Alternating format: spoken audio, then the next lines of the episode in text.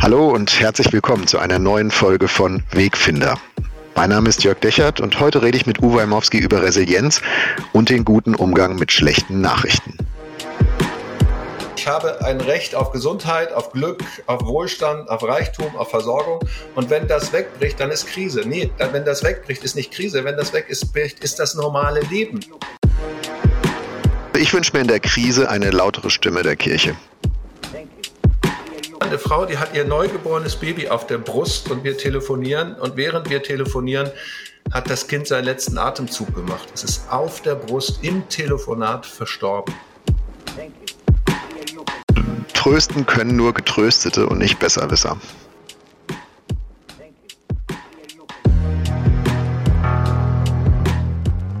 Unsere Welt ist voller Spannungsfelder.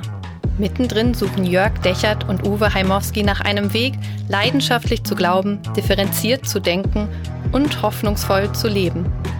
Dies ist ein Teil ihrer Suche. Willkommen bei Wegfinder. Jesus folgen in einer komplexen Welt.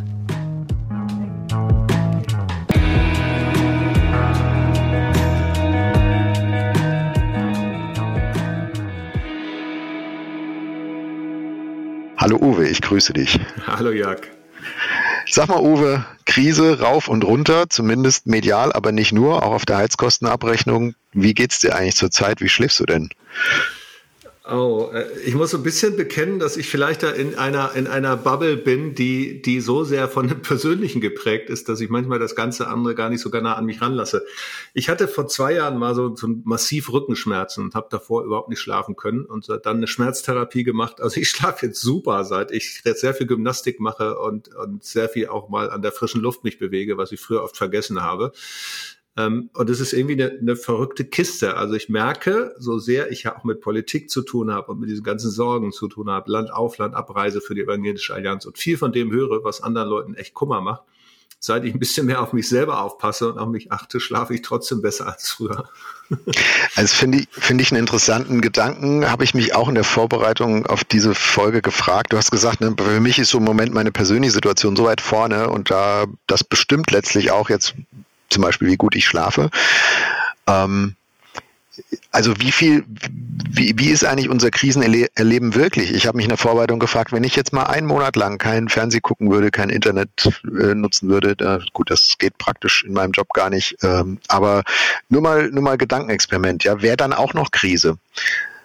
Und ich habe gedacht, ja, für viele Menschen schon. Äh, auch in, in, anderen Ländern, auch in Deutschland. Ähm, ich würde es halt nur nicht mehr so mitkriegen. Und vielleicht ist das ja auch eine erste Reaktion auf so, auf so eine Dauerkrise, dass man sich zurückzieht ins Private. Also will ich jetzt dir gar nicht vorwerfen, sondern mhm. ähm, äh, ja, finde ich, finde ich auch verständlich, oder? Also wenn es einen überfordert alles und sagt, hier, das tut mir nicht gut, mich dauernd dem auszusetzen, oh ja, dann ziehe ich mich halt zurück. Ja, du, also genau, also dieser Rückzug hat natürlich, den haben wir unter Corona ja massiv erlebt und Leute kommen ja auch zum Teil wirklich gar nicht wieder richtig raus. Also das ganze Socializing ist deutlich, deutlich schwächer geworden. Die Besuche in den Gottesdiensten sind weniger geworden, vieles andere.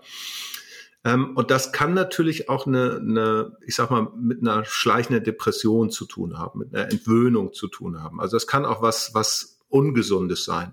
Auf der anderen Seite, wenn wir über Resilienz reden, dann Resilienz hast du ja nicht erstmal so als ganzes Volk oder so, sondern Resilienz hat ja immer auch mit den persönlichen Ressourcen zu tun. Das heißt, wenn meine Gesundheit stabil ist, wenn meine Ehe stabil ist, wenn ich einen guten Draht zu meinen Kindern habe, wenn ich mit Freunden im Austausch bin, wenn ich tatsächlich auch in Bewegung bin, äh, dann, dann fällt es mir ja viel leichter, mit einer Gesamtkrise umzugehen. Ja? Das ist ja tatsächlich das, wenn du aber allein bist und dann noch die Umstände dich erschlagen, dann ist es natürlich erschüttert. Insofern ist das der Rückzug ins Private ist natürlich traurig, weil wir dann krank werden können, weil wir die Gesellschaft auch nicht mitgestalten. Aber das Halt finden im Privaten für, für die Aufgaben, die kommen, das muss ich sagen, ist für mich eine der größten Ressourcen, die es überhaupt gibt. Ja oder die zumindest die, die das Acht haben, die, äh, die Achtsamkeit, äh, um dieses Wort mal zu verwenden, was ich normal nicht so mag, aber ne, der, der, also das im Blick zu behalten, wie geht's mir eigentlich, dazu einen Zugang zu bewahren äh, und das auch zu pflegen. Ähm, das erinnert, also du hast Corona-Krise gesagt, genau das haben wir, als das dann so, als uns dann klar wurde 2020, oh, das wird jetzt richtig tief und lang.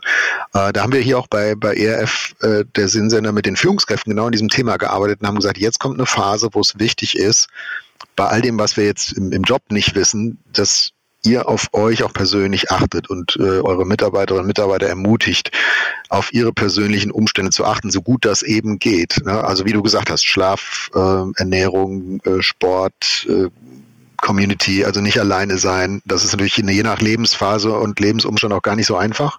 Mhm. Ähm, aber ich finde, würde das total bestätigen, dass es in, in der Krise an, sind ganz wichtige Resilienzfaktoren. Also nicht um sich darum zu drehen, sondern wie du gesagt mhm. hast, ne, um, um da schon mal einen Halt, einen Flock einzuschlagen, einen Halt zu finden. Und dann kann man auch viel so aushalten von dem, was medial auf einen einströmt. Jetzt mal aber ganz praktisch, ja. Wir, wir haben im Moment ist nur noch eine Tochter zu Hause, weil wir war lange viele Kinder da, die, die bis vor kurzem haben wir noch einen Vier-Personen-Haushalt. Meine Frau pendelt, die kann auch nicht anders zu ihrer Arbeitsstelle. Die hat eine halbe Stelle und da hat sich einfach die Spritkosten haben sich verdoppelt, so dass man überlegen muss, lohnt sich diese Stelle überhaupt noch, weil die Wegeskosten so teuer sind. Wenn wir einkaufen gehen, ne, dann, dann zahlen wir heute mehr, als wir bezahlt haben, als wir mit sieben Leute da waren. Ähm, insofern, das eine ist, wie gehe ich um mit den Sachen, das andere ist das Mediale, da kommen wir, aber es gibt natürlich ganz real einfach weniger im Portemonnaie. Und das ist schon, denke ich, sehr spürbar. Und wenn dann diese Horrorszenarien kommen, wie dass Gaspreise sich bis zu zehnfach verteuern können oder so, da musst du schon sagen, dann fragst du dich schon. Ne? Wir sind, wir sind wohl situierter Mittelstand. Für uns heißt das den Gürtel enger schnallen. Das ist, fühlt sich nicht gut an. Aber wenn du schon gar keinen Gürtel mehr hast, ne, den du noch enger schnallen ja. kannst, und dann wird's mal so richtig heftig. Und insofern glaube ich auch, dass wir im Moment, ich sag mal, vorsichtig sein müssen, dass wir nicht ähm, Resilienz mit so einer, so einer Wohlstandskultur verwechseln, die die einen trifft, weil es gibt gerade richtig, richtig viele arme Menschen auch in unserem Land, die wissen überhaupt nicht, wie sie durchkommen. Und das sind dann, ich sag mal, äh, wenn, wenn dir das Sozialamt sozusagen die, das Gas bezahlt, egal wie viel du ausgibst, ist die eine Seite. Ähm, aber gerade diejenigen an den unteren Einkommensschichten, ne, die eben durchs Raster fallen, wo das Wohngeld dann erst in Monaten erhöht wird, oder, oder, oder. Also denen geht's gerade ich sag mal, vielen richtig schlecht und dass die Angst haben, dass es noch viel schlimmer wird, das kann ich total nachvollziehen, ja. Jetzt wäre nur der Punkt, du machst ja nichts besser, indem du flüchtest. Also weder innerlich noch, noch, noch äußerlich noch irgendwie sonst wie. Aber äh, ich wollte nur sagen, ne, nur, nur weil ich gut schlafen kann, ist es, und es ist auch nicht nur eine medial aufgebauschte Geschichte, sondern es ist eine reale, spürbare Bedrohung oder, oder Verschlechterung oder Verteuerung und das musst du auch erstmal tragen können, ja. Ja, genau. Also das, da bin ich ganz bei dir und das finde ich wichtig, auch gleich hier zu Anfang dieser Folge festzuhalten. Also Achtsamkeit auf die eigenen Ressourcen heißt nicht, sich abschotten von allem und zu denken, ich könnte mich isolieren. Das können wir, glaube ich, nicht. Das gibt wahrscheinlich Menschen, die das können. Äh, aber du und ich gehören da wahrscheinlich nicht dazu und viele, viele andere auch nicht. Und das hat gerade erst angefangen. Also ich bin ja eher ein Optimist als ein Pessimist, aber ich glaube, diese wirtschaftliche Downturn, äh, also diese, diese wirtschaftliche Eintrübung, Krise, Verschlechterung, die hat gerade erst angefangen, die wird sich mindestens weit ins nächste Jahr reinziehen. Das muss man ganz nüchtern sehen. Und das wird dich und mich und uns alle auch betreffen. Die einen mehr, die anderen weniger an verschiedenen Stellen. Also Achtsamkeit auf die persönlichen Ressourcen kann nicht heißen Isolierung von allem, was da draußen passiert. Und den Fernseher abschalten ist auch keine Lösung, mhm. weil äh, es wird dich betreffen. Ähm, meine Frage ist bei diesem Resilienzthema, und jetzt komme ich doch nochmal zu den Medien, Uwe, ähm, also wie, also es gibt ja zwei Negativpole. Ne? Der eine, da haben wir gerade drüber gesprochen, so Rückzug aufs Private und ich will nichts von dem da draußen wissen, in der Hoffnung, dann, dann geht es auch an mir vorbei. Das ist ja so wie äh, die, sich, wenn ein Kind sich die Augen zuhält und denkt, die anderen sehen mich jetzt nicht mehr. Mhm. Also das wird dich einholen, das geht so nicht. Aber einfach sich in diese, diese mediale Flut werfen und alles auf sich einströmen lassen, was da so an Krise los ist in Deutschland, in der Welt, ähm, ich kann das gut verstehen, wenn Leute sagen, das macht mich kaputt. Das geht nicht. Also das kann doch auch nicht die Lösung sein. Also wie, wie verorte ich mich in diesem, in diesem medialen Überinformation, ohne dass ich, also so, dass ich persönlich noch handlungsfähig bleibe und auch noch ähm, Lust habe, das Ganze irgendwie durchzustehen und zu bewältigen. Ja, also es gibt ja, gibt ja diesen interessanten psychologischen Terminus der Angst vor der Angst. Die heißt ja international dann auch German Angst. Äh, und diese German Angst oder Angst vor der Angst ist das ist der Teil, der krankmachend ist. Also, dass ich sozusagen Angst vor dem habe, was da noch kommen könnte.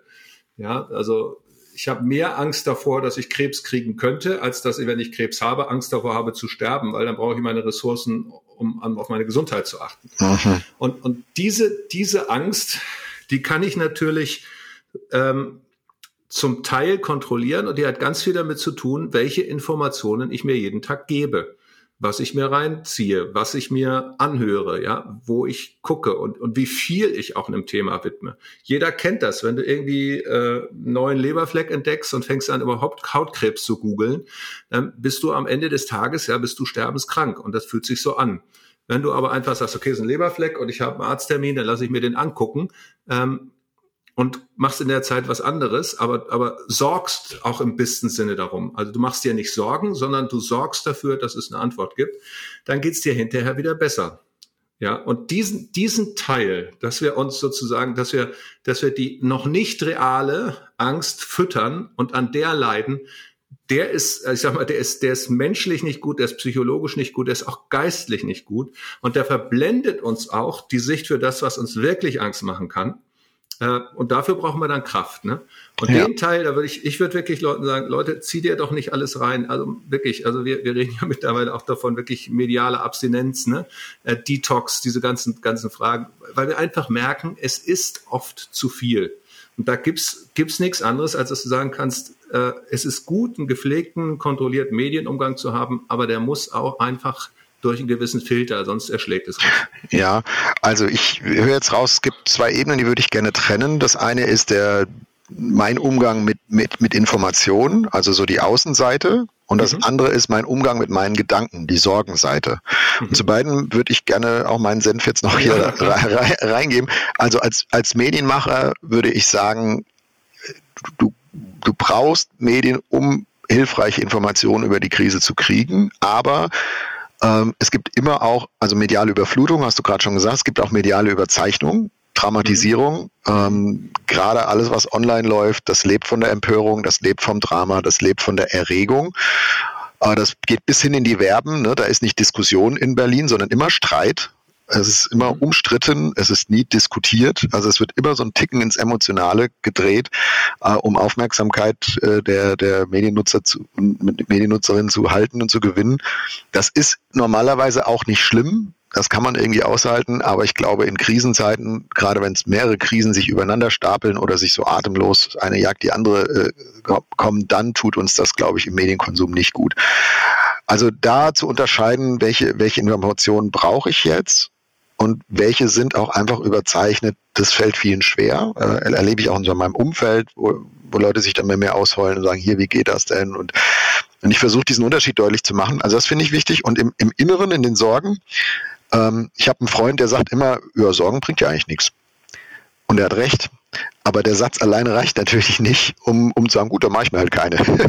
Weil also Sorgen sind für mich so ein, so ein Pseudo-Aktiv. Ne? Also ich beschäftige mich mit Gedanken und hab, und, und denke, ja, wenn ich mich jetzt damit beschäftige, wenn ich, wenn ich das zulasse, hm, dann kann ich aber, also da tue ich ja was. Ne? Also ich kann mich irgendwie vorbereiten auf, auf das Schlechte, was da vielleicht kommt oder so. Oder ich kann irgendwie Griff dran kriegen, ich kann irgendwie so ein Gefühl von Kontrolle behalten, aber das stimmt nicht. Es macht mich halt fertig. Und äh, dieses, du hast ja gesagt, ne, das für mich sorgen versus mir Sorgen machen. Da beim für mich sorgen habe ich eine Kontrolle. Da kann ich was tun. Da bin ich aktiv. Da bin ich nicht nur Opfer. Aber wenn ich mir einfach immer nur Sorgen mache oder sie, sie tanke von anderen oder medial, dann ähm, das ist nicht wirklich aktiv. Also da, da bleibe ich eigentlich in der Opferrolle. Es suggeriert mir nur hier, beschäftige dich damit, beschäftige dich damit, beschäftige dich damit. Aber es führt nirgendwo hin. Und das ist, glaube ich, das Schwierige in, in so einer Dauerkrise, wie wir jetzt haben, wo, wo jeder und jede von uns einzeln drin steht, das zu unterscheiden, sagen, was kann ich tun, was sollte ich tun, wo sollte ich für mich sorgen, vorsorgen, welche Informationen muss ich haben und was führt mich ins Sorgen rein, ist eine Überflutung, tut mir nicht gut, wo ziehe ich da die Grenzlinie? Sag, nee, das lasse ich auch nicht an mich ran. Ja, ähm, es gibt natürlich ein, in dem Ganzen einfach eine Grenze von Personen, über die wir jetzt eigentlich nicht sprechen. Das sind nämlich diejenigen, die das nicht mehr steuern können, weil sie wirklich eine psychische Krankheit haben.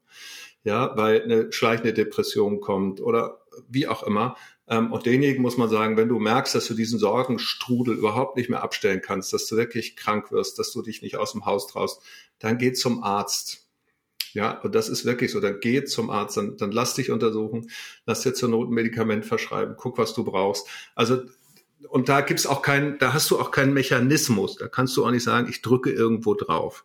Und denjenigen, die aber, ich sag mal, psychisch, seelisch gesund sind, Ja, also so, wenn ich jetzt sagen, wenn sich jemand das Bein gebrochen hat, dann kann ich auch nicht sagen, trainiere ein bisschen langsamer, sondern dann brauchst du einen Gips. Punkt. Aber denjenigen, die jetzt gesund sind, aber nehmen wir mal das Sportbeispiel, die aber über, überreizt sind, weil sie zu viel gemacht haben und keinen Ruhetag eingeplant haben, denen muss man sagen, im seelischen Bereich, guck doch wirklich auch mal, wie viel Informationen brauchst du und wann legst du es weg? Und das ist eine Entscheidung auch zu sagen. Ich gucke mir zwei Sachen an, ich lese zwei, zwei Dinge und mehr nicht. Ich habe nach meinem Herzinfarkt ein Großteil der ganzen Informationen, die ich jeden Tag gekriegt habe in meinem Bundestag, die habe ich einfach, da habe ich die Abos gekündigt. Weil ich gemerkt habe, dieses, also es war ein ewiges Hinterherhecheln. Was läuft noch? Wo ist es noch? Wo könnte ich was verpassen? Mhm. Wo muss man als Allianz reagieren? Welche politischen Strömungen sind gerade da? Und es ist aber unendlich.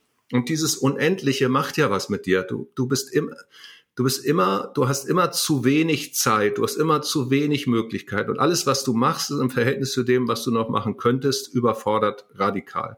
Und so, so ist es allein schon von der Aufnahmekapazität. Deswegen ist es total gut zu sagen, okay, welche Zeitung lese ich, welche Fernsehsender gucke ich mir an und ansonsten zum Thema, mache ich einen Stopp ich gucke Tagesschau und gucke vielleicht noch etwas Alternatives, wie auch immer, Idea TV auf Bibel TV und dann ist einfach auch gut. Mehr kommt nicht für diesen Tag. Und das, glaube ich, müssen wir wieder neu lernen, weil jeder hat das Gefühl, ich muss immer noch mehr wissen und es gibt doch noch mehr. Und dann, dann jedes YouTube-Video, das ich mir angucke, das zeigt mir sofort den nächsten, noch radikaleren Link, den ich mir angucken kann, ja. Als wir mit Sam Dietele hier gesprochen haben im Sommer in der Folge über TikTok, der sagt, der Algorithmus, der so funktioniert, dass er dir immer das, das Gegenstück noch gibt, also immer das, das Radikalisierende, ne? also kein, keine Mittelposition. Das macht einerseits süchtig und es macht andererseits krank. Es lähmt unsere ja. Widerstandsfähigkeit. Ja. Genau, also ich hätte mir jetzt gewünscht, dass du ERF-Angebote empfiehlst, aber ist okay. Ja, ist alle, alle, alle, den Teil wollte ich dir ja überlassen. Alles ja. fein, Uwe.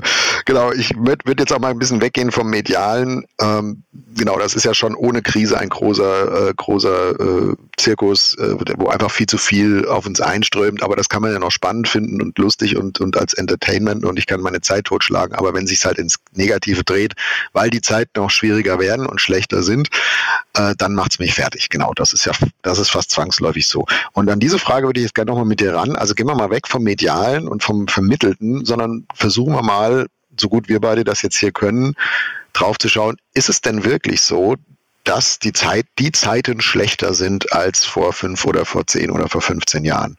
Ich habe ein neues Wort gelernt neulich auf dem Moveo-Kongress, das heißt Krisenpermanenz. Das hat der Stefan Grünewald vom, äh, vom Rheingold-Institut in einem Vortrag erwähnt, Krisenpermanenz. Und das ist dieses Gefühl, ey, wir kommen ja überhaupt nicht mehr raus. Ja, eins jagt das nächste. Und ähm, wenn du, wenn irgendeine Krise nicht mehr bei, äh, wenn wenn die nicht mehr da ist, dann ist sie nur deswegen nicht mehr da, weil weil das vor lauter anderen Krisen einfach informationsmäßig untergeht. Ne, keiner redet über Afghanistan, keiner redet über den Jemen oder andere Dinge. Myanmar, ne, weiß schon gar keiner mehr, was da eigentlich war, ist, ist aber gar nicht besser geworden. Also es stapelt sich irgendwie und auch in unserem persönlichen Leben kommt so eins nach dem anderen. Corona ist immer noch nicht so ganz durch. Jetzt kommt die Wirtschaftskiste, ähm, Wirtschaftskrise. Also ist das wirklich so, dass wir in einer Zeit leben, jetzt in den 2020er Jahren, wo wir wirklich von der Krisenpermanenz reden müssen?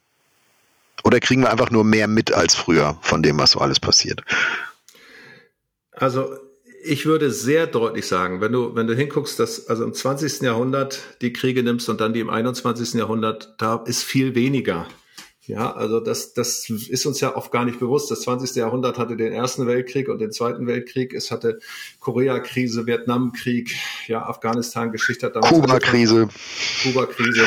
Ja, also unglaublich viele Dinge. Äh, weißt du, es gab den Kalten Krieg, es gab die, den, den, den Overkill, den Atomaren und so. Also es gab ja unglaublich viele Sachen, die da auch eine Rolle gespielt haben. Wir hatten dann die Boat People aus Vietnam. Also wir hatten ja immer schon auch, auch Flüchtlingskrisen und so weiter.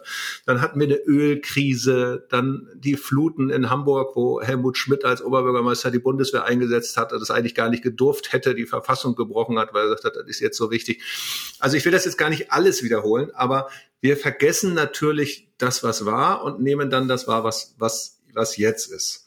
Und da komme ich noch mal kurz auf die Medien. Wir haben natürlich die Welt einfach im Haus ganz anders, als das früher war. Mhm. Und das führt dazu, dass, dass, dass ich einerseits permanent das gezeigt kriege, wo die nächste Krise ist und dass ich aber auf der anderen Seite auch immer nur die je aktuelle Krise gezeigt kriege.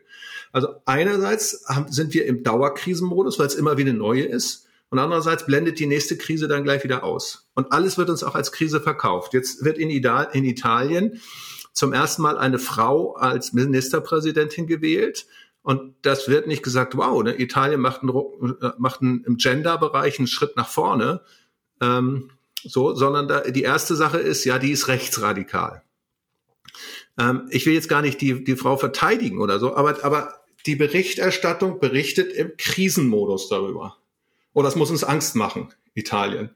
Dabei ist eine demokratisch gewählte Frau, die muss mir nicht notwendigerweise Angst machen. Es gab auch im 20. Jahrhundert schon Leute, die waren rechter, als wir in Deutschland waren. Äh, und irgendwie muss man sich dazu verhalten. Also insofern, da bin ich jetzt wieder bei den Medien. Aber es hat auch ganz viel damit zu tun, wie werden Sachen berichtet, wie werden die verkauft und, und dann ist da ein Markt und jeder muss schneller sein und jeder muss die erste Zeile haben. Und so. Also es ist schon, ein Großteil dessen von Krisenpermanenz ist gefühlt. Ja, der fühlt sich heute anders an, als sich das für meine Eltern angefühlt hat in den 70er, 80er Jahren. Ich würde dir gerne widersprechen, Uwe. Na, los. Ja, ähm, nee, muss ich. Ähm, ich würde das gerne auch sagen, was du sagst, aber ich kann es nicht glauben. Und zwar deswegen nicht, weil ich beim Führungspersonal sehe, zumindest so, so wie ich es halt mitkriege, ja, kannst jetzt auch wieder sagen, ist auch wieder medial vermittelt, ne? Also, dass, äh, dass unsere Welt und auch die, die Konflikte und Probleme in unserer Welt so komplex geworden sind, ähm, dass es anscheinend nicht möglich ist zu sagen, Leute, hier sind die Probleme, hier ist der Versuch, wie wir es lösen, hier gehen wir jetzt lang, zack, zack, zack. Also jetzt nicht im Sinn von autoritärer Führung, ich meine schon in einem pluralistischen äh, System, wie wir es haben, dankenswerterweise, aber dass man mal eine, dass man mal eine klar sich vorne hinstellt und eine Klarheit macht, das ist auch mein großes Problem, was ich mit Bundeskanzler Scholz habe, dass er das nicht tut. Aber vielleicht geht's auch nicht. Also ich habe ich will ja gar nicht sagen, die sind alle unfähig, ja, das wäre ja populistisch, das wäre viel zu einfach. Ähm, das glaube ich auch nicht. Und, und weil ich das nicht glaube, muss ich auf der anderen Seite denken, ja, anscheinend ist es tatsächlich sauschwer, auf Deutsch gesagt, in dieser komplexen, vernetzten, globalisierten Welt mit, und auch mit mehreren Krisen gleichzeitig eine, eine klare, ähm, eine klare Linie vorzuzeichnen, was man gedenkt zu tun oder eine große Erzählung zu machen, sagen, Freunde, hier, ne, Menschen halten ja viel aus, wenn sie wissen, wofür. Ich suche nach jemandem, der mir sagt, wofür wird das jetzt hier durchstehen ne? und wie und mit welcher Haltung. Also weltlich gesehen suche ich das. Ne? Als Christ kommen wir gleich nochmal drauf, haben wir vielleicht nochmal eine andere Ressource oder sicher. Aber das vermisse ich und und da denke ich, ja, wenn das jetzt alles nur medial überdramatisiert wäre, dann müssten ja Menschen, die ihre Informationen nicht nur aus den Medien beziehen über diese Krisen, eigentlich anders damit umgehen können. Und das sehe ich aber nicht. Ja, ja, also ich denke, da bringst du eine Perspektive ein, ja vieles davon ist wahr.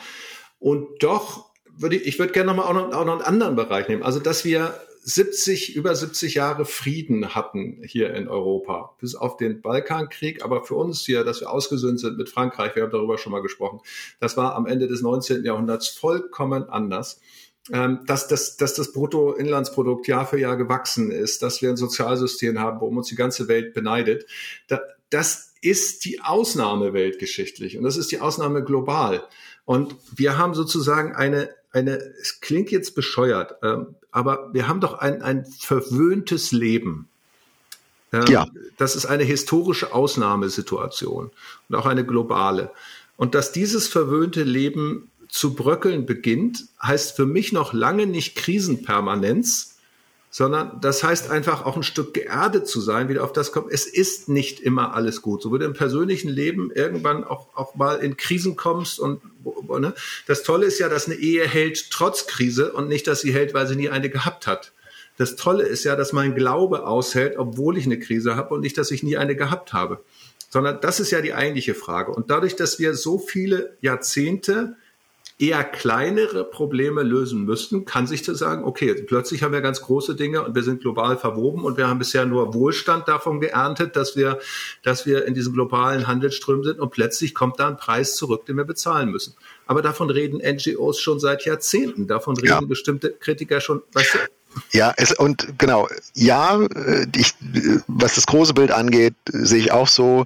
Trotzdem ist es Krisenpermanenz, aber es ist eine, die in anderen Ländern schon lange war und durchgehend war und die eigentlich nie aufgehört hat.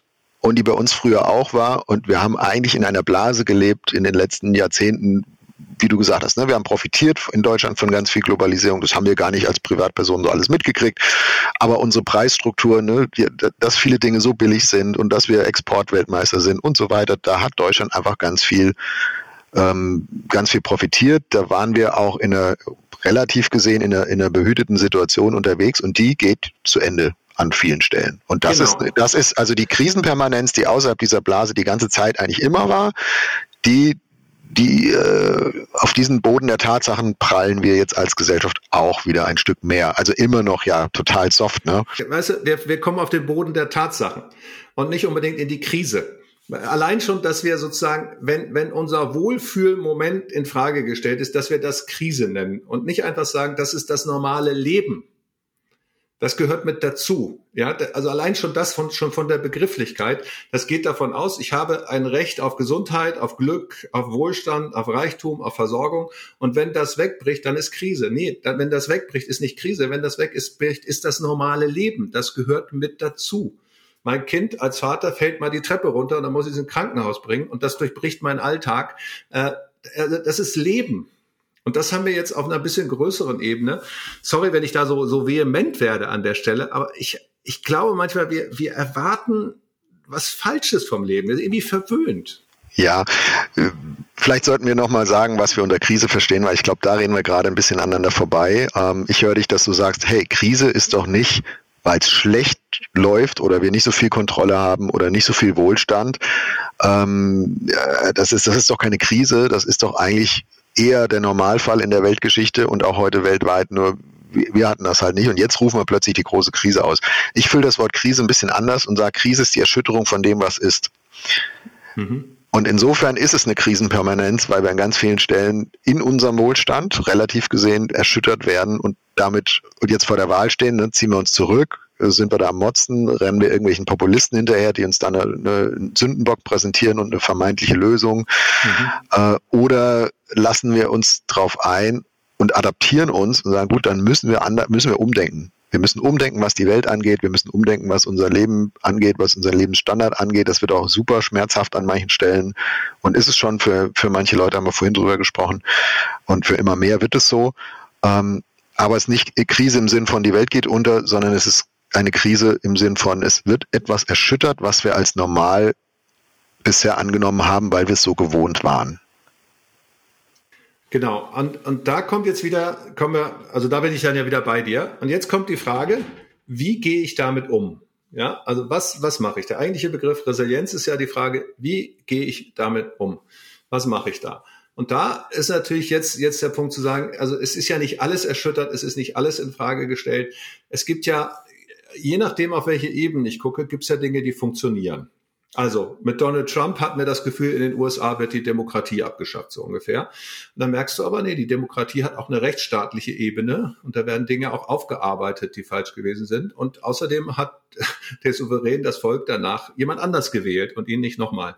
Also da hat das da hat die Institution Rechtsstaat funktioniert und viel besser, als wir dachten, dass sie funktioniert. Sieht das heißt, eher anders, aber ja. ja, mag er ja so sehen. Mag, aber, ja, genau. genau. Aber da siehst du, dass, dass dieses System tatsächlich eine Resilienz besitzt, eine Widerstandskraft, die die Krise überdauert, die stärker ist. Das habe ich auch 2017 gesagt, als die AfD in den Bundestag gewählt wurde. Ich habe gesagt, Leute, jetzt nicht gleich schreien, Demokratie, Demokratie geht hier unter, sondern die auch stellen, damit auseinandersetzen. Und ich bin wirklich nur kein AfD-Freund äh, in vielerlei Hinsicht, einfach weil ich die, ich glaube, dass deren Ziel auch ist, die Demokratie kaputt zu machen. Ähm, aber was ist stärker? Was hält es aus? Und das, das sind die Fragen. Und da, da muss ich gucken auf unterschiedlichen Ebenen. Ich rede jetzt natürlich als Politikbeauftragter, bin ich dann ganz schnell bei der Politik. Aber ähm, wenn ich mal als Pastor hingucke, es ist ja Wahnsinn. Ich habe Menschen begleitet, die haben Schicksale gehabt, die möchten du und ich nicht aushalten müssen. Ja, wirklich, wirklich Wahnsinn. Und die hat das in ihrem Glauben immer noch tiefer gemacht. Ja, eine Frau, die hat ihr neugeborenes Baby auf der Brust und wir telefonieren und während wir telefonieren, hat das Kind seinen letzten Atemzug gemacht. Es ist auf der Brust im Telefonat verstorben. Ähm, ich war dann mit ihr still, habe mit ihr geweint, habe mit ihrem Psalm gebetet. Und diese Frau hat ihren Glauben, die ist durch eine tiefe Trauer gegangen, aber die hat ihren Glauben nicht verloren, sondern die hat ihn auf eine ganz neue Weise gewonnen. Was ist das? Was spielt da rein? Und da glaube ich, das sind für mich die eigentlichen Fragen. Wir müssen als Gesellschaft fragen, was trägt uns? Was sind die Debatten? Ja, und da, wenn wir uns immer mehr verzetteln und jeder sein eigenes Recht durchsetzt und jede Identität und jeder diskriminiert wird, statt danach zu gucken, was ist das, der Kit? Was ist das Zusammenhaltende? Was sind die wirklichen Werte? Und das gesellschaftlich und auch persönlich und auch im Glauben. Also dann glaube ich, kommen wir weiter. Aber diese Debatten müssen wir doch auch führen und nicht nur darüber jammern, wie schlecht alles geworden ist. Ja, beziehungsweise wir können sie erst führen, wenn wir aufhören zu jammern. Also du, du, du musst dich ja in der, äh, in, also wenn du auf dem Weg bist zur Resilienz, musst du dich ja entscheiden. Ähm, Gehe ich ins Festhalten an dem, was war? Also ich versuche das irgendwie zu retten, was zu retten ist. Ich, ich versuche gedanklich das festzuhalten, ja, indem ich dauernd drüber nachdenke, wie schön doch früher alles war. Ne? Das bringt mich ja nicht nach vorne. Also das ist, äh, ich, ich halte mich fest an einem Zug, der längst abgefahren ist. Und oder stelle ich die Weiche und sage, okay, was auch immer jetzt werden wird, ich lasse mich jetzt ein auf das, was kommt. Äh, bei, bei der Frau, mit der, die das Baby verloren hat, während du mit ihr telefoniert hast, die hatte ja gar keine Wahl mehr für diese Entscheidung. Also die, ne, die, das, das war klar, jetzt kommt etwas Neues und jetzt muss ich da rein und jetzt muss ich da durch. Es wird negativ, es dauert vielleicht lang, ich brauche Hilfe und so weiter. Aber diese, diese Weichenstellung, das ist im Trauerprozess ja auch so. Also ich glaube, die muss ich irgendwann stellen. Die muss ich als Gesellschaft irgendwann stellen. Die müssen wir als Christen irgendwann auch stellen, fragen, was soll unser Beitrag jetzt sein in dieser, also Krise im Sinn von Erschütterung. Ne? Mhm. Ähm, und das was das, was ich vorhin so mit Bezug auf, auf Führung gemeint habe, wo ich gesagt habe, ich, ich erlebe nicht, dass jemand uns das erklärt als Gesellschaft und sich vorne hinstellt und sagt, also es gibt es in Ansätzen, ja, Habeck manchmal so ein bisschen, ähm, auch wenn er gerade äh, so ein bisschen da durch den Zirkus getrieben wird, aber aber das vermisse ich, dass jemand das klar macht und sagt, Freunde, wir, wir stellen jetzt diese Weiche, wir haben ganz viel nicht im Griff. Wir haben aber auch ganz viel Ressourcen und die nutzen wir jetzt und jetzt gehen wir nach vorne, was auch immer passieren wird und wir, wir adaptieren uns als Gesellschaft. Da erlebe ich dann unsere, unsere pluralistische Vielstimmigkeit manchmal auch als Belastung, ne? weil, weil von rechts und links ständig irgendwer was anderes sagt. Ich, ich will nochmal, ich will gar nicht jetzt einer autoritären Führung das Wort reden, im Gegenteil. Ich will nur sagen, in diesem Wettbewerb der Meinungen äh, vermisse ich die, die sich hinstellen und sagen, Leute, wir haben doch ganz viele Chancen und jetzt lasst uns an diese, diese Krise, die wir alle hier empfinden, mal anpassen und reden und, und nicht irgendwie immer das nächste Pflaster draufkleben und hoffen, dass es dann schon vorbeigeht bis zur nächsten Wahl, sondern ey, ähm, so wie du gesagt hast, ne, wo sind unsere Ressourcen, was, sind unser, was ist unser Kompass und jetzt lass uns nach vorne gehen. Ja. An dem, ich bleibe nochmal für eine Sekunde bei dieser Frau, ja? Ja. Also, also diese Frau hatte ja den Mut, in dem Wissen, dass ihr Kind sozusagen fast nicht lebensfähig geboren wird, sich Hilfe zu holen, indem sie ihren Pastor angerufen hat.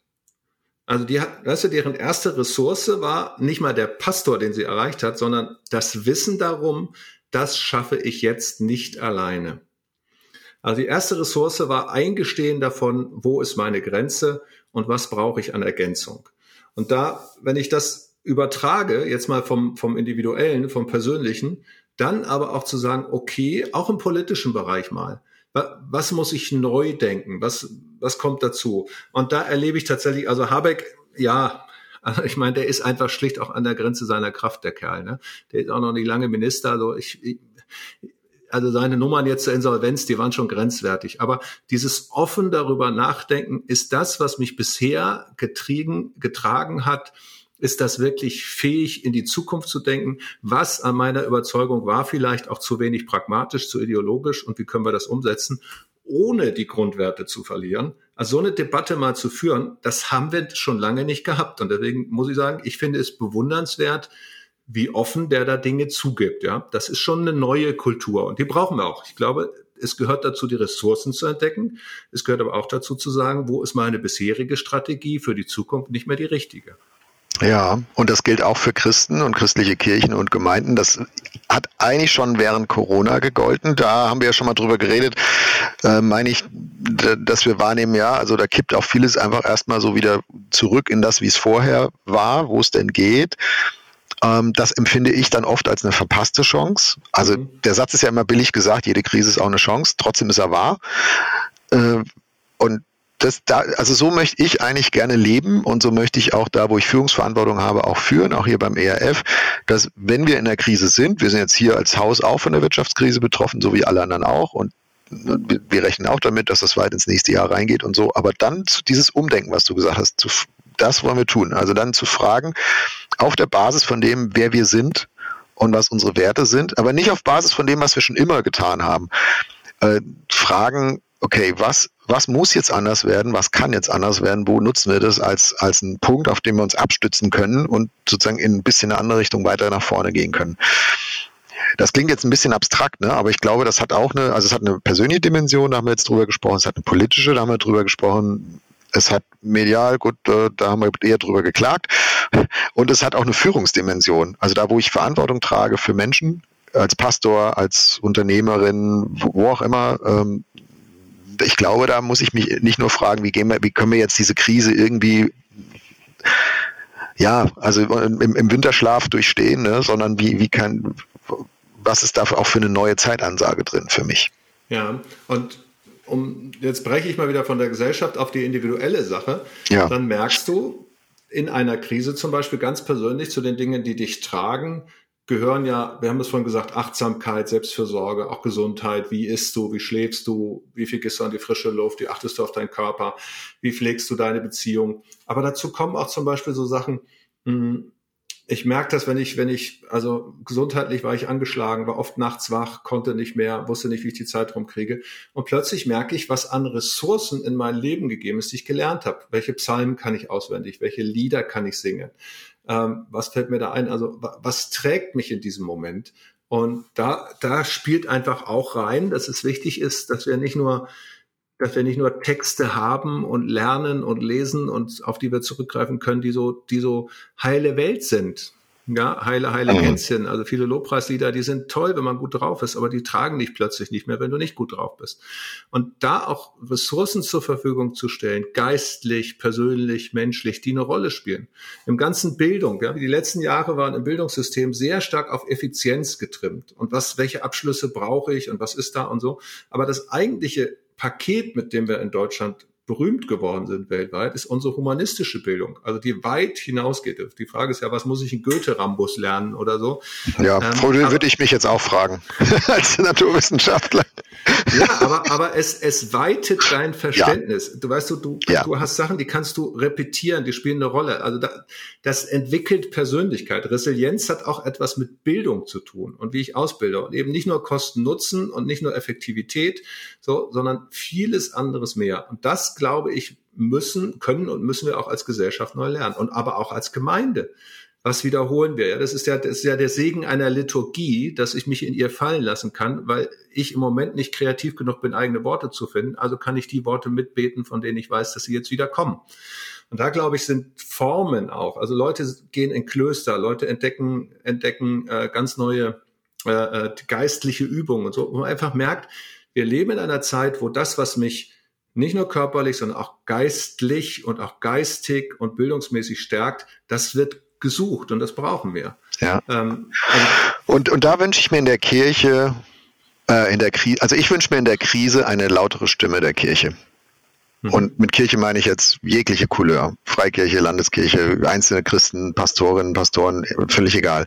Ähm, die was anderes ist als nur, ja, uns geht's auch schlecht und wir haben auch, wir müssen das Gemeindehaus heizen und so weiter. Ja, müssen ja alles machen. Ja, wir sind alle mit betroffen, gar keine Frage die auch was anderes ist als so eine so eine Abkopplung aus der Welt. So, naja, also wir, wir, wir kümmern uns mal um unseren Jesus und äh, der kommt ja eh bald wieder und oder bis hin zu so apokalyptischen Szenarien, ne? Also das ist jetzt das Zeichen der Endzeit und jetzt ist vorbei und von daher äh, es wird eh alles jetzt ganz düster und vielleicht haben wir gar nicht mehr viel Zeit. So haben wir auch in der, in der Folge Dystopia schon mal mhm. länger drüber gesprochen.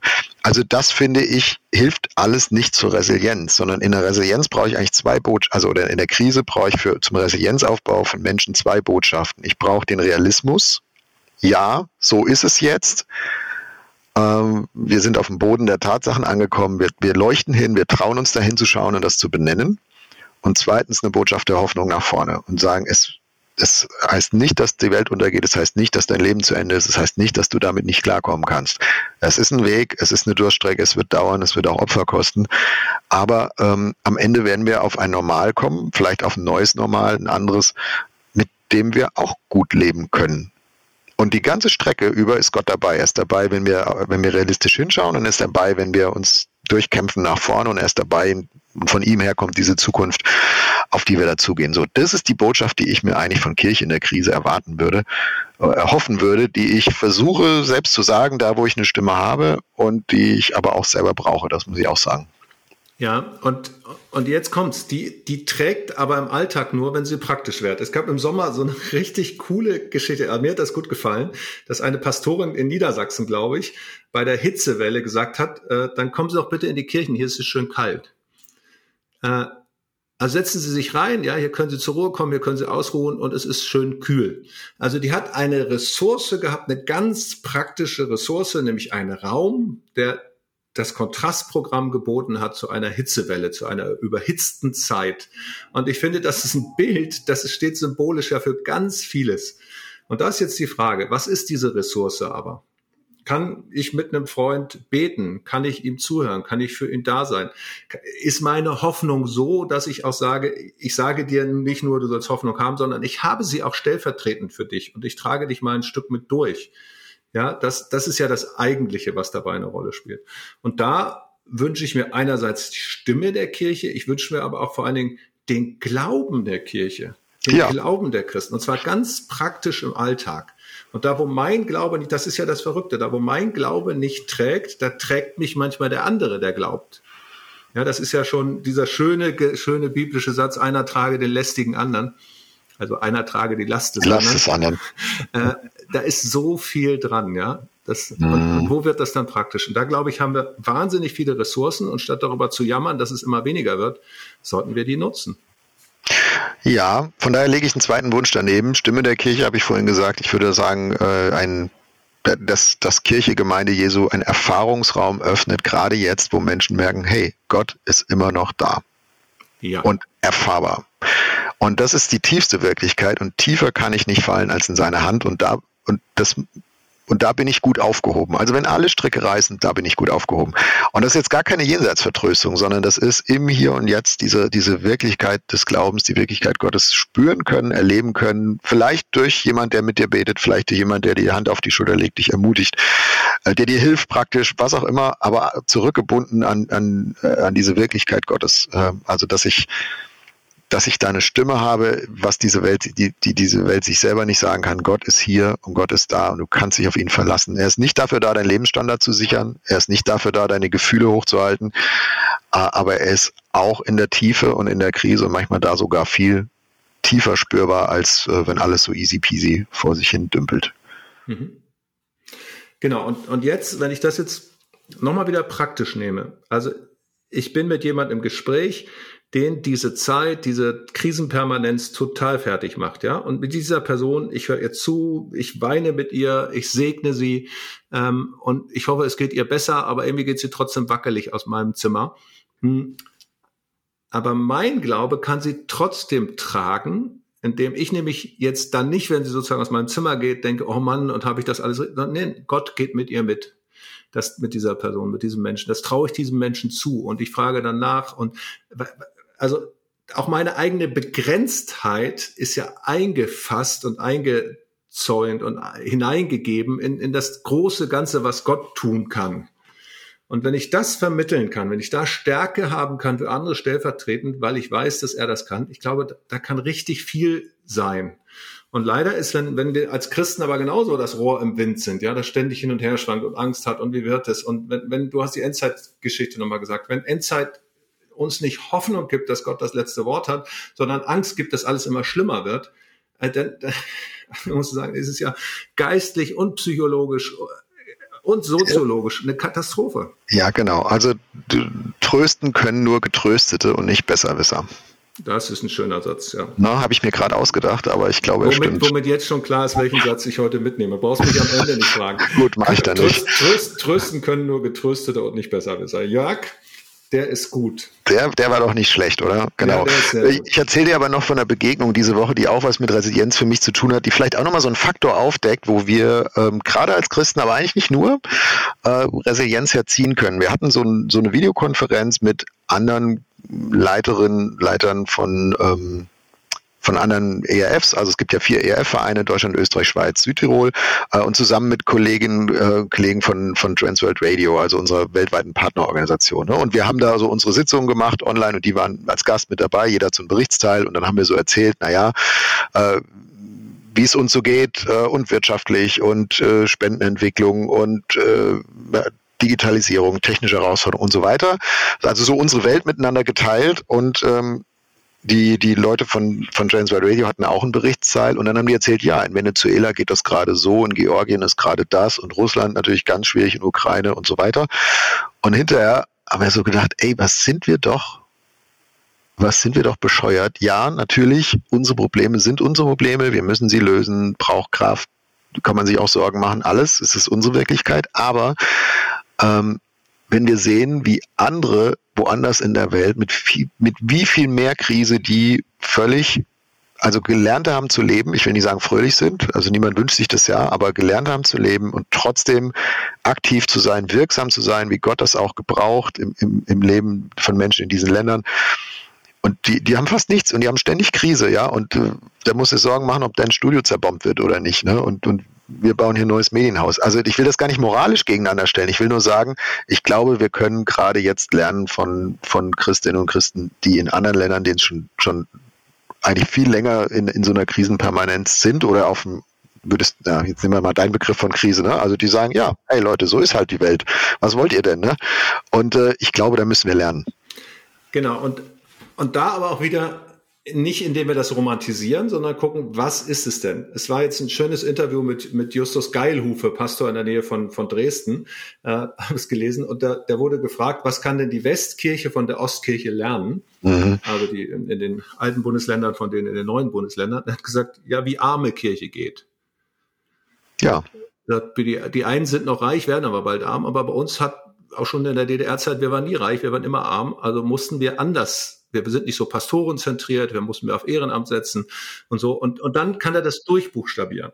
Und wenn ich jetzt hingucke, Venezuela zum Beispiel, ne, ein sozialistischer Staat, also ein Diktator, der sozusagen im Namen des Sozialismus da die Leute enteignet, die Inflation hochtreibt. Die haben Inflation, ich habe mich neulich mit Baptisten-Generalsekretär getroffen aus Venezuela. 7000 Prozent ist die Straßeninflation. Ja, warte, 7000, ne? das ist doch irre. Und wir haben hier sieben. Aber auf jeden Fall, ähm, und dann, dann fragst du, was ist es denn, was trägt? Ja, und dann trägt tatsächlich eine Identifizierung mit dem eigenen Land, ein gewisser, ein gewisser Stolz, dass man ein Südamerikaner ist, dass man da gerne ist, ein Stolz darüber, was in dem Land da ist. Der konnte mir alles erzählen, weißt du, was, was sind die Agrarprodukte, was sind die, also der, der kennt die ganzen Eckdaten seines Landes. Wie stark sind wir identifiziert mit unserem Land? Was wissen wir? Ja, wie viel bei uns ist Anbaufläche, wie viel ist Wald? Was wissen wir noch über unser Land? Ja, wir gucken Fernsehen, aber wir kennen es gar nicht. Die ganz stark die, die dörfliche Kultur beschrieben, die Familienkultur beschrieben und dann aber auch beschrieben, was da für ein geistiges Vakuum entstanden ist durch den Kommunismus und dass die Gemeinden wachsen wie verrückt, Leute zum Glauben kommen. Aber der hat richtig, der konnte das durchbuchstabieren, was die Ressourcen sind sind und was aber auch fehlt natürlich. Also insofern, ich bin ja jemand, der immer sagt, lass uns um die Welt gucken, aber eben auch nicht im Sinne von, guck mal, denen geht's allen schlecht und irgendwie kommen die durch, sondern wo funktioniert etwas trotz dieser Armutsbedingungen? Ja, das ist ja, das heißt ja lernen. Das meinte ich mit lernen. Ne? Nicht, nicht romantisieren, genau, und, und sagen, ach, das hat ja was Edles, sondern einfach sagen, hey, wir können von denen was lernen. Und da sind wir als Deutsche, da haben wir ja schon mal eine ganze Folge zugemacht. Wahrscheinlich nicht immer so gut, äh, weil wir zumindest so in den letzten 200 Jahren ja schon das Volk der Dichter, Denker, Ingenieure und so weiter waren und meinen, ja, wir, wir, wir, wir können es ja schon. Also die anderen können eigentlich froh sein, dass sie uns haben. Ja. Und dann nochmal mal ein Satz, also Resilienz, das Wort kommt ja, kommt ja aus der Forstwirtschaft und es ist die Fähigkeit eines Zweiges, der sich im Wind biegt, nicht zu zerbrechen. Also dieses, dieses, diese, diese Biegsamkeit. Ja. Biegsamkeit im Sinne von Stabilität, aber gleichzeitig Biegsamkeit. Und wie, du, wie funktioniert das? Wie kommst du zu dieser Biegsamkeit? Ja, das erste ist schon mal, du brauchst also erstmal eine Wurzel, die dich trägt. Der Baum braucht eine Wurzel, die dich trägt. Äh, und aus dieser Wurzel sozusagen wird das Wasser hochgepumpt, weil wenn der Baum zu trocken ist, ist er nicht mehr biegsam. Und das Wasser kommt aus, der, aus dem Erdreich, das kommt von unten. Und da merkst du schon, wie wichtig das ist, dass du als Mensch verwurzelt bist, dass du nicht von einer Gemeinde in die nächste hüpfst, dass du nicht von einer Erfahrung in die nächste hüpfst, sondern dass du auch etwas repetierst, wiederholst, dass du beheimatet bist, dass Sachen eine Rolle spielen, dass du deine Familiengeschichte kennst. Also ganz vieles, was uns Wurzeln gibt, auch in der Kultur, das ist uns verloren gegangen. Und dann gehört dazu aber eben auch dieses Wissen, Wissen darum, ich bin Teil von einem Ganzen, ja. Ich, jeder einzelne Ast sozusagen gehört zu etwas. Ich könnte das Bild jetzt weiter ausführen, aber, aber diese Fähigkeit, nicht, nicht im Sinne von, von, ähm, also Anpassungsfähigkeit nicht im Sinne von Beliebigkeit, sondern, sondern zurückkommen auch in die Ausgangsposition, ja, den Wind aushalten und so. Da gibt's ganz viel, was tatsächlich mit Tradition, mit Glaube, mit Tiefe zu tun hat. Und da bin ich 100% überzeugt, dass um das wiederherzustellen, uns keine Verzettelung, keine Überindividualisierung eine Rolle spielt, sondern da müssen wir Glaubensfragen definieren, da müssen wir gucken, was macht unsere Gesellschaft sozialer, was führt sie zueinander, was sind die Begegnungspunkte. Also ich glaube, da ist ganz vieles, was wir als Christen einbringen ja. können und übrigens auch kulturell von anderen lernen können, weil wir über diese westliche permanente Wachstums- und individuelle Verbesserungs- und, und Maximierungskultur einige Wurzeln schlicht und ergreifend abgeschnitten haben. Ja, oder vergessen haben, dass sie da sind. Ja. Ähm, was, was, mir an diesem Bild gefällt von dem Zweig, der sich im Wind biegt, ist, er macht auch nochmal deutlich, was der Unterschied ist zu seinen Fähnchen nach dem Wind hängen. ja, weil das geht, das, das würde für den Zweig heißen, ich muss meine Wurzel verlieren. Na, dann, ja, genau. dann gehe ich komplett mit dem Wind. Aber, aber in dem Bild ist auch drin, der Zweig hält sozusagen nicht volle Kanne dagegen. Ne? Und wir machen jetzt hier den Kampf und wir kämpfen jetzt dagegen und wir bleiben aufrecht stehen, äh, kostet es die anderen, was es wolle oder mich, was es wolle. Sondern mhm. ja, ich lasse mich ein und ich darf mich nicht versteifen. Äh, sondern ich lasse mich ein, ich lasse mich auch bewegen, ich lasse mich auch biegen, aber ich, ver ich verliere meine Wurzel nicht. Mhm. Finde ich ein tolles Bild. Und sie erinnert mich an Jesus und mit diesem, ich, ich glaube, es ist immer gut, eine Podcast-Folge mit Jesus zu beenden. äh, nachdem wir jetzt ja nicht mehr fragen heute, was wir mitnehmen. Ich habe ich hab eben so, als ich dir zugehört habe, gedacht, ey, eigentlich, eigentlich hat doch Jesus das gemacht. Guck mal, der ist auf unsere Welt gekommen, in eine Krisenpermanenz hinein, äh, ne, Israel besetzt von den Römern, äh, kein Rechtsstaat. Ähm, du konntest Leute schlagen, umbringen, äh, wenn du mächtig genug warst und so weiter. Ähm, und Jesus geht da rein, wohl wissend, sie würden ihn missverstehen, sie würden ihn auch misshandeln, sie würden ihn links liegen lassen, sie würden ihn verraten und so weiter. Und er geht da rein, er, er, er wie so ein Zweig, der sich biegt, ja, er wirft sich da rein und mhm. lässt das mit sich machen und vertraut darauf, dass die Wurzel, die ihn trägt, sein, sein seine Verbindung zum Vater im Himmel so stark ist, dass er am Ende das Entscheidende bewegen wird, nämlich dass Menschen in eine, in eine ganz neue Wirklichkeit des Lebens reinkommen können und diese Einladung verspüren und sagen, okay, Jesus, ähm, dir will ich folgen. Und wenn, wenn, also Jesus, der so viel zu verlieren hatte, lässt sich ein auf unsere Welt, in der er tatsächlich auch ganz viel verloren hat, aber das, das was wirklich zählt, das hat sich durchgesetzt. Und das will ich auch glauben für unsere Zeit und für unsere Krisenpermanenz, dass das, was wirklich zählt, sich durchsetzt. Und ich hoffe, dass unsere Podcast-Folge, lieber Uwe, den ein oder die andere Hörerin dazu ermutigt, das zu tun in diesen Zeiten. Ich hoffe, ich hoffe, dass Getröstete dann trösten können und nicht Besserwisser sein müssen. Jörg, danke. Ich danke ich, dir. Mach's gut. Du auch. Tschüss. Das war Wegfinder. Jesus folgen in einer komplexen Welt. Was nimmst du mit aus dieser Folge? Welches Thema wünschst du dir für eine der nächsten Folgen? Gib uns gerne Feedback unter erf.de/slash Wegfinder. Auf Wiederhören bei der nächsten Folge von Wegfinder, ein Podcast von ERF, der Sinnsender. Mehr Podcasts von uns findest du unter erf.de slash podcasts und natürlich bei Apple, Google und Spotify.